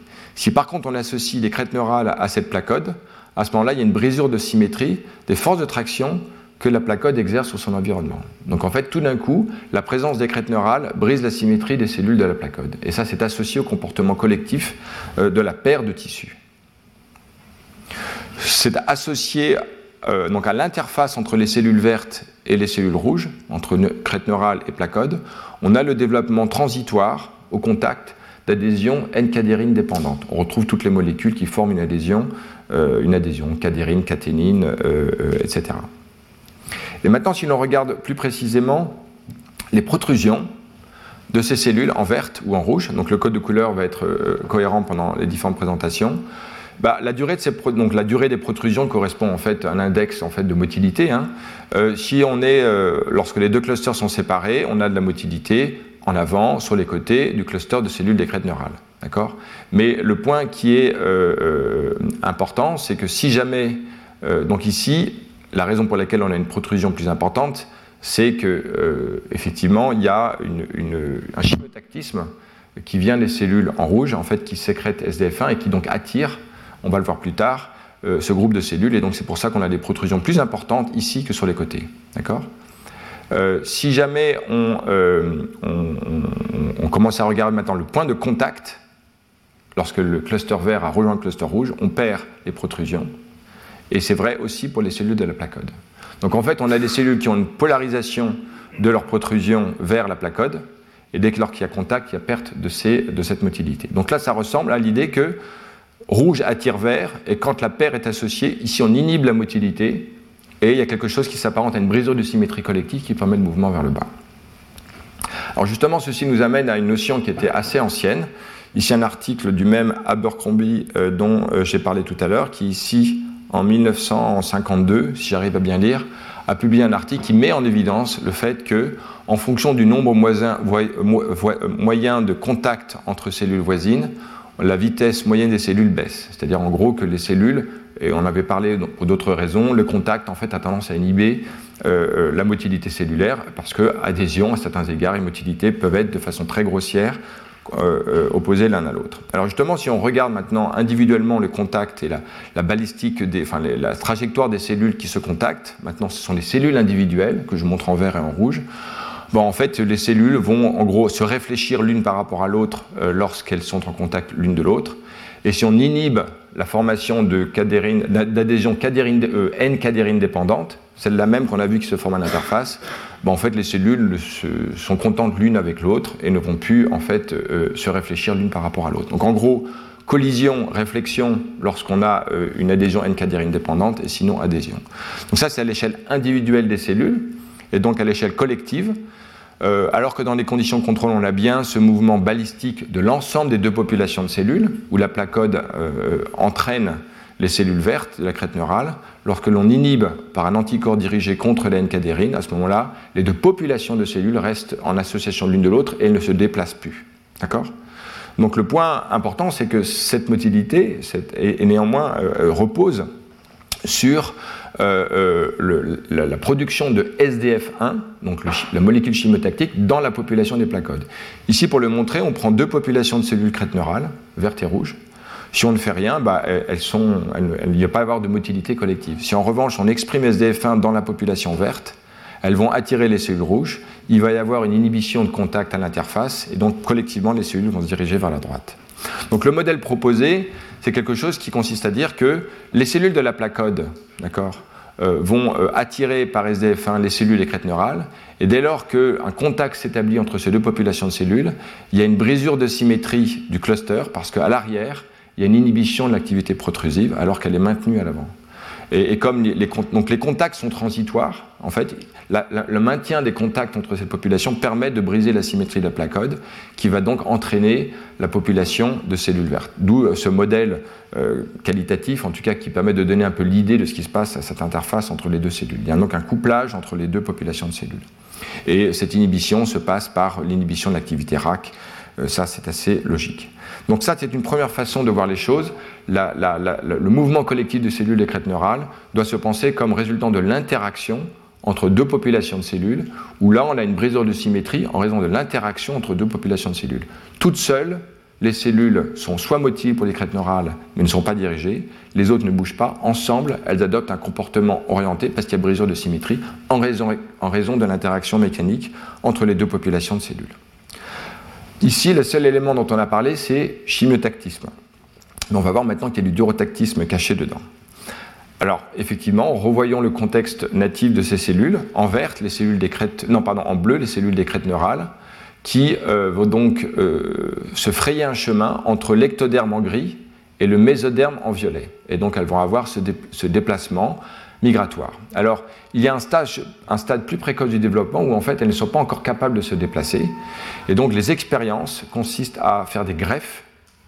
On va prendre des cellules des crêtes neurales à un certain stade et les euh, euh, greffer sur un hôte qui est à différents stades du développement. Alors c'est d'ailleurs euh, ce, ce, processus de greffe des crêtes neurales et une des choses qu'a découverte Nicole Le qui, euh, vous le savez peut-être, a été professeur au Collège de France, est une très grande biologiste française, que je salue au passage chez les coups de secours, euh, qui euh, en fait a notamment inventé un dispositif expérimental de greffe de cellules crêtes neurales de la caille vers la poule et qui permet de tracer ces cellules dans leur hôte et donc de découvrir toutes les potentialités de ces cellules, leur lignage, leur devenir. Et donc il y a un impact très important de J du développement. Donc ici, dans le lignage, dans la lignée ou dans la descendance, en tout cas euh, expérimentale, de, Nicole Ledouarin, ici on peut faire une greffe qui permet de voir ce qu'il advient de ces cellules. D'accord? Et on voit que si jamais on fait une greffe à un stade des cellules précoces mises dans un hôte un peu plus avancé, où normalement il y a une migration, on a bien donc une migration de ces cellules. Et effectivement, quel que soit le stade, alors si on le fait très précocement, il n'y a pas de migration. Donc il y a une espèce de compétence de l'hôte. Il y a un certain stade où les cellules de crête neurale, même matures, parce qu'elles sont à un stade avancé, si on les met dans un autre trop précoce, elles ne vont pas se déplacer. Donc ça, ça indique qu'il y a quelque chose propre à l'environnement, à l'hôte, qui évolue au cours du temps, qui permet à un certain moment la migration. Et ce n'est pas quelque chose qui dépend de SDF1, parce que finalement, dans les deux cas, si on met euh, ces cellules précoces ou tardives en, présence d'une source de SDF1, elles vont répondre aussi bien l'une à l'autre. Donc là, ce n'est pas du, chimiotatisme SDF1 dépendant qui mature au cours du temps, c'est autre chose. Et ce qui varie, c'est euh, la raideur en fait de l'environnement. Euh, on voit ici donc l'environnement natif, c'est le mésoderme. Hein. Le mésoderme en fait est cette couche violette sur lesquelles les cellules vont se frayer un chemin entre l'ectoderme et le mésoderme. Et de données expérimentales, on va utiliser une pointe de microscope, à force atomique, une pointe AFM. Euh, il y a donc une, raideur que l'on peut, enfin ici c'est l'élasticité en Pascal euh, qui euh, est mesurée, elle augmente euh, au cours du temps, d'une valeur faible au début jusqu'à une valeur 3 à 4 fois plus importante. Et les données expérimentales montrent que maintenant, des cellules qui ne sont pas capables de se... On a ici une comparaison en fait d'une migration vers une source de SDF1 dans un environnement où la matrice est souple, où la matrice est raide. Donc là, dans les expériences in vitro, on voit ici que la raideur du substrat potentialise l'effet de, euh, la molécule chimiotactique. Donc en fait, on voit bien qu'on a deux variables qui jouent pour ces cellules. Les cellules sont chimiotactiques et euh, capables de décoder l'environnement mécanique. J'ai souvent euh, précisé le fait que les cellules n'ont pas de, spécificité pour un mode de, détection particulière. Elles sont potentiellement capables de détecter plusieurs variables de leur environnement, et là on en a une bonne illustration. Expérimentalement, peut-on modifier la raideur de cet environnement mécanique pour voir si c'est effectivement une variable importante in vivo? Donc là, en fait, les auteurs recourent à une ablation où en fait ils ablatent le, ils créent une ablation avec un laser, parce qu'ils reposent sur l'idée que finalement la raideur d'un tissu, comme d'une matrice, expérimentalement souvent dépend de, sa déformation qui elle-même résulte des contraintes qu'on lui applique. En gros, un matériau biologique, une matrice ou des cellules, dans certaines conditions, si on lui exerce une contrainte, le déplacement, la déformation qu'elle va subir à une certaine vitesse va générer en fait un raidissement du matériau. Donc, reposant sur cette idée, ils se disent bah, peut-être que finalement le mésoderme se raidit parce qu'il y a une déformation auquel il est subi. Coupons mécaniquement en faisant une césure dans ce tissu, euh, peut-être que ça va en fait euh, le rendre plus souple. C'est effectivement ce qu'ils observent, expérimentalement. Et une greffe euh, opérée dans ce, ou plutôt une simple ablation, en fait, semble effectivement inhiber la migration cellulaire. Alors, toute expérience ici, on fait des ablations. c'est pas une opération mince expérimentalement, mais disons que si l'on compare les données ex vivo, in vitro, il y a une certaine cohérence dans les résultats. Euh, et euh, ici, on peut même utiliser quelque chose de moins invasif qu'une ablation. Par exemple, une inhibition de la myosine 2, qui, euh, étant donné qu'elle génère la tension actomyosine dépendante, est souvent associée en fait à un raidissement d'un matériau. Et on voit que lorsqu'on inhibe myosine 2 par différentes techniques, effectivement, on migre aussi dans le mésoderme, hein, donc dans le tissu qui nous intéresse. C'est là que la force de l'embryologie, c'est de pouvoir choisir le tissu cellulaire dans lequel on, opère une modification euh, en injectant les bonnes cellules avec les bons inhibiteurs. Et ici, on a une perte donc, de la motilité orientée des cellules des crêtes neurales.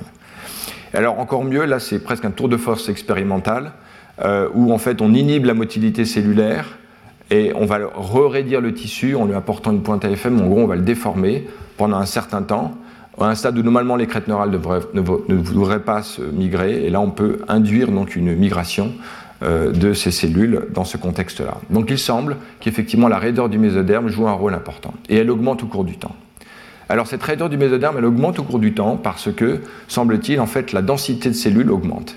La densité de cellules du mésoderme augmente parce qu'il y a des phénomènes de convergence de cellules qui vont augmenter localement la densité du tissu. On voit ici l'augmentation du nombre de cellules par micron carré. Et euh, ce que l'on peut faire, c'est maintenant modifier par des approches génétiques, empêcher ce mouvement de convergence des cellules qui sont nécessaires pour euh, augmenter la densité du tissu. Et lorsque l'on fait, la, euh, raideur de ce mésoderme est baissée lorsqu'on le mesure par AFM, et en fait la motilité des cellules, des crêtes neurales, est également modifiée. D'accord Donc finalement, le mésoderme augmente naturellement sa raideur parce qu'il euh, euh, euh, répond ou connaît en fait une, déformation par phénomène de convergence de cellules qui augmente sa densité. Et on peut, dans ces conditions où la convergence du mésoderme est altérée, où il n'y a donc pas de raidissement naturel du mésoderme, on peut rescuer, c'est-à-dire restaurer la motilité des crêtes neurales, si maintenant on, le rend plus raide en le déformation mécaniquement par une pointe AFM. Encore une fois, c'est un peu une expérience. Euh, euh, c'est sans doute pas la première expérience que les auteurs ont fait, mais c'est une expérience qu'ils ont fait pour se convaincre que ce n'était pas simplement une variable nécessaire, une variable sans doute suffisante pour en tout cas restaurer un comportement migratoire. Donc finalement, le modèle qu'on retire de cela, c'est qu'il euh, y a certes un phénomène de chimotactisme entre placode et cellules crête neurales dont on avait parlé, mais il y a également un environnement mécanique qui joue un rôle important, la raideur du substrat en fait qui évolue au cours du temps en raison des phénomènes de convergence-extension. Donc convergence, ça fait qu'au début on a une fine couche de cellules peu dense et petit à petit on a un matériau plus épais, plus dense qui a une raideur plus importante et ça les cellules sont capables de le détecter. Alors là on est loin de dire qu'il y a un gradient de chimotactisme, de, un gradient de raideur donc un véritable durotactisme. On pourrait simplement dire on a une matrice plus dure et que les cellules préfèrent une matrice plus dure pour se déplacer. On l'a vu pour les cellules individuelles, collectivement, elles le feraient. D'accord? Donc on va aller plus loin en voyant maintenant une dernière papier dans lequel effectivement on montre qu'il y a un gradient de raideur. Alors on revient en fait au couple cellules de crête neurale, cellules des placodes. Les couleurs ont changé mais c'est le même principe. On a en tête euh, l'environnement mécanique que l'on vient de voir.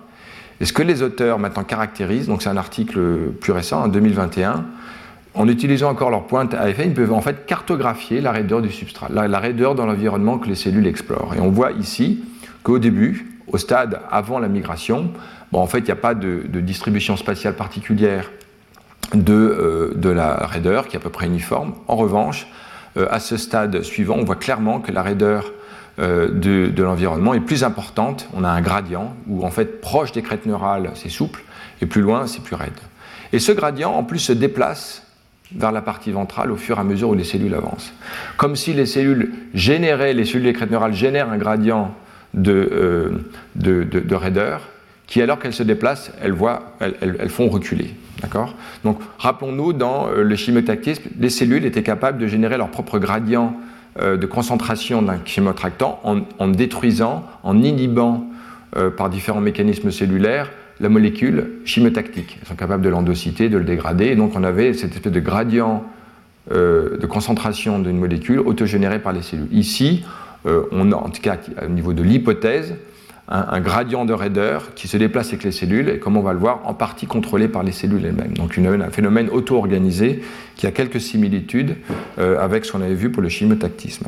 Alors, ici, encore une fois, pour tester euh, la validité de cette hypothèse, les auteurs peuvent en fait maintenant euh, faire une greffe de cellules de crête neurale vers la partie plus ventrale. Et là, on a, on a inversion du gradient de raideur, où en fait euh, les cellules des crêtes neurales sont en bas et c'est plus souple ici et plus raide en partie plus dorsale. Donc là, ça semble montrer que c'est effectivement bien les crêtes neurales qui génèrent ce gradient de raideur. Il n'est pas simplement une donnée de l'environnement.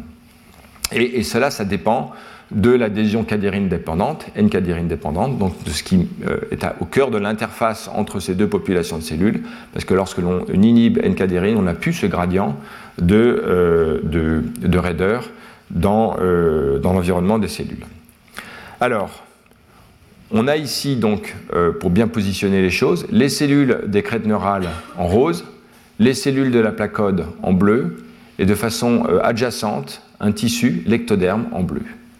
En fait, l'hypothèse que formulent les auteurs, c'est de dire que le tissu de l'ectoderme tire sur les cellules de la placode, leur de, confère donc une certaine élasticité, et les cellules de, des crêtes neurales inhibent également cette raideur par l'intermédiaire d'une adhésion cadérine dépendante. Donc les expériences consistent à ablater l'ectoderme pour réduire la raideur effective des cellules de la placode, et voyons ce que cela induit dans la migration des cellules des crêtes neurales. Donc on a ici ces expériences si l'on a, dans les conditions contrôle, on a, euh, en fonction de la distance, l'augmentation de la raideur, on a donc ce gradient. Et si jamais on inhibe euh, l'ectoderme, ben, en fait, y a plus de, la raideur est basse, elle, demeure basse. On n'a plus de gradient, mais dans les parties basses, en fait. Ça veut dire donc que c'est bien l'ectoderme qui génère déjà une augmentation de la raideur des cellules de la placode. D'accord? Donc on a deux phénomènes conjoints. L'ectoderme augmente la tension, ou la, raideur de, de, de, de la placode, et au contact avec les crêtes neurales, les crêtes neurales inhibent ça. Et donc elles génèrent leur gradient. D'accord? Donc on voit ici euh, ces expériences où effectivement il n'y a plus de migration des crêtes neurales lorsqu'on a une ablation de l'ectoderme. Alors les auteurs vont plus loin en utilisant encore des graphes. Euh, ils peuvent euh, montrer donc des cellules qui sont fluorescentes lorsqu'on en a l'ectoderme. Les cellules euh, greffées qui normalement migrent ne vont plus migrer normalement. Donc on a bien une dépendance, l'ectoderme est nécessaire à ce phénomène. Alors maintenant, on peut regarder les marqueurs, moléculaires qui sont les signes d'une espèce de brisure de symétrie collective des cellules de crête neurale. On avait vu dans le cours d'introduction que dans certains cas, effectivement, à l'échelle collective, on retrouve les asymétries moléculaires euh, et mécaniques qui sont au cœur du déplacement collectif, du, déplacement d'une cellule individuelle qu'on retrouve de façon macroscopique dans un cluster. Et on voit ici euh, effectivement la distribution de la euh, myosine 2, enfin ici de l'actine, et ici une quantification de la myosine 2 qui dans les cas contrôle n'a pas de biais de polarité, alors que pour le durotactisme ex vivo ou le chimiotactisme avec un gradient de STF1, on a bien une polarisation de myosine 2 qui est globalement plus à l'arrière qu'à l'avant de ces cellules. On peut re regarder conjointement les molécules qui sont situées à l'avant d'un cluster, RAC1, sous sa forme active GTP, avec un senseur, et on voit effectivement que euh, sans euh, gradient de raideur, on n'a euh, pas de polarité, en revanche, dans un gradient de raideur, on a l'avant du cluster qui a plus de RAC1 que l'arrière. D'accord? Donc voilà les, les, marqueurs de cette brisure de symétrie. Alors en fait, comme vous l'aviez déjà deviné, il y a bien une synergie entre le phénomène de chimiotactisme, dont on a vu l'importance tout à l'heure, dépendant de SDF1, et la durotaxie. Donc ici, on en voit la manifestation très claire lorsque l'on peut supprimer le rôle de SDF1. Donc SDF1 produit par la placode, on l'enlève, plus de migration des crêtes neurales. Si on rajoute une bille qui produit des SDF1, on restaure la migration. Tout est cohérent. Et si maintenant on ablate dans ce contexte l'extoderme, donc ce qui génère la tension de la placode, eh bien, à ce moment-là, il n'y a plus de raideur dans l'environnement. Les cellules, certes, elles ont un gradient de SDF1, mais leur motilité est baissée. Donc on a bien un rôle des deux. Et maintenant, pour voir non seulement si c'est nécessaire, mais si c'est suffisant, il y a une expérience où finalement on restaure un nouveau point de migration en rapportant les données dont on fait d'hypothèse qu'elles sont euh, suffisantes pour générer le mouvement, dans la partie maintenant plus dorsale, où ici on apporte une bille de SDF1 qui tout seul n'est pas capable de générer, alors on va le voir, on apporte une bille de SDF1 et en plus on apporte euh, une, compression qui induit de la raideur dans le tissu et on peut voir le rôle de l'un et de l'autre. Alors dans le cas contrôle, il n'y a pas euh, de migration ectopique vers la partie dorsale. Si l'on apporte simplement une contrainte mécanique, il n'y a pas non plus de migration dans ces conditions-là. Simplement SDF1 un tout petit peu. Par contre, lorsque l'on apporte les deux en même temps, on a un effet, semble-t-il, synergique euh, qui induit une migration ectopique des crêtes neurales vers la partie où il y a à la fois un raidissement du substrat et sans doute un gradient, et deuxièmement, une, source chimiotactique. Voilà, les phénomènes sont quantifiés. On peut voir le tactisme des cellules qui, euh, dans cette euh, expérience, on est dans des expériences finalement ectopiques euh, ici, et là on a le cas natif, hein, où on voit en fait le déplacement des crêtes neurales vers la partie ventrale. Donc dans le cas où on apporte toutes les données à la fois mécaniques et chimiques, on a un index tactique équivalent à ce qui se passe pour la migration naturelle des cellules des crêtes neurales vers la partie euh, ventrale. On peut voir le même euh, évolution de la vitesse qui augmente, et puis la polarité des cellules, et finalement leur déplacement.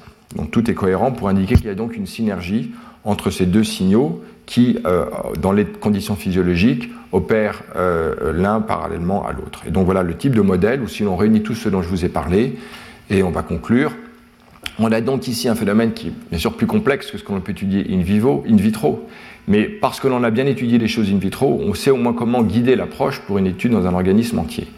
Et finalement, ce que l'organisme entier apporte, c'est finalement une, validation physiologique, biologique de choses qui ont été étudiées in vitro. Donc on a bien besoin des deux types d'études. Et la migration crêtes neurales, si importante pour le développement euh, des vertébrés, euh, nécessite en fait une interaction entre deux populations de cellules. Cette population de placodes n'est pas motile en elle-même. Elle le devient parce qu'il y a une interaction avec les crêtes neurales qui vont briser la symétrie euh, du cluster de, de placodes. Et à ce moment-là, la brisure de symétrie engendre une dissymétrie macroscopique qui va permettre la motilité. Euh, les cellules euh, des crêtes neurales euh, vont en interaction avec les cellules de la placole parce qu'elles sont attirées par elles par un, un, gradient de SDF1 qui les attire, donc un chimiotactisme, et également un substrat qui, en raison de l'interaction, devient lui-même polarisé, orienté du point de vue de sa raideur, et qui lui aussi joue un rôle important euh, pour euh, guider les cellules des crêtes neurales. Donc on a donc des interactions dans les deux directions où ces cellules-là attirent celles-ci et une fois qu'elles sont en association, on a une brisure de symétrie qui permet à l'ensemble de ces déplacer de, façon macroscopique. Donc on voit bien ici que il faut intégrer les deux échelles. On a bien des phénomènes qui se comprennent au niveau de la cellule individuelle, mais la brisure de symétrie générale ne peut s'expliquer que par une vision un peu macroscopique des interactions.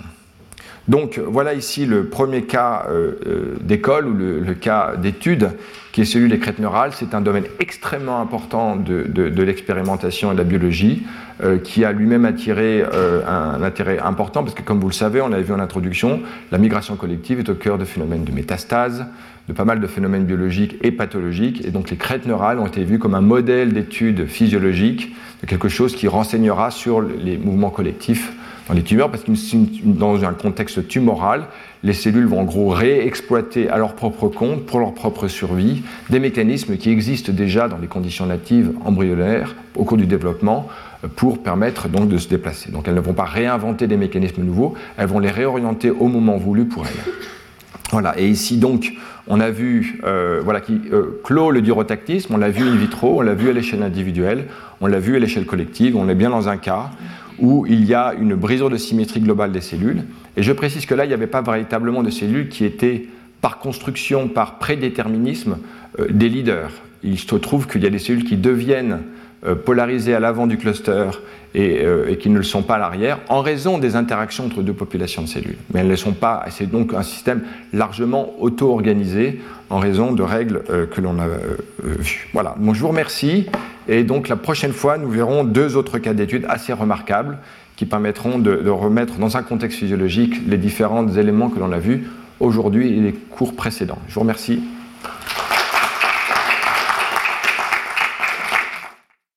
Retrouvez tous les contenus du Collège de France sur www.colège-2-france.fr.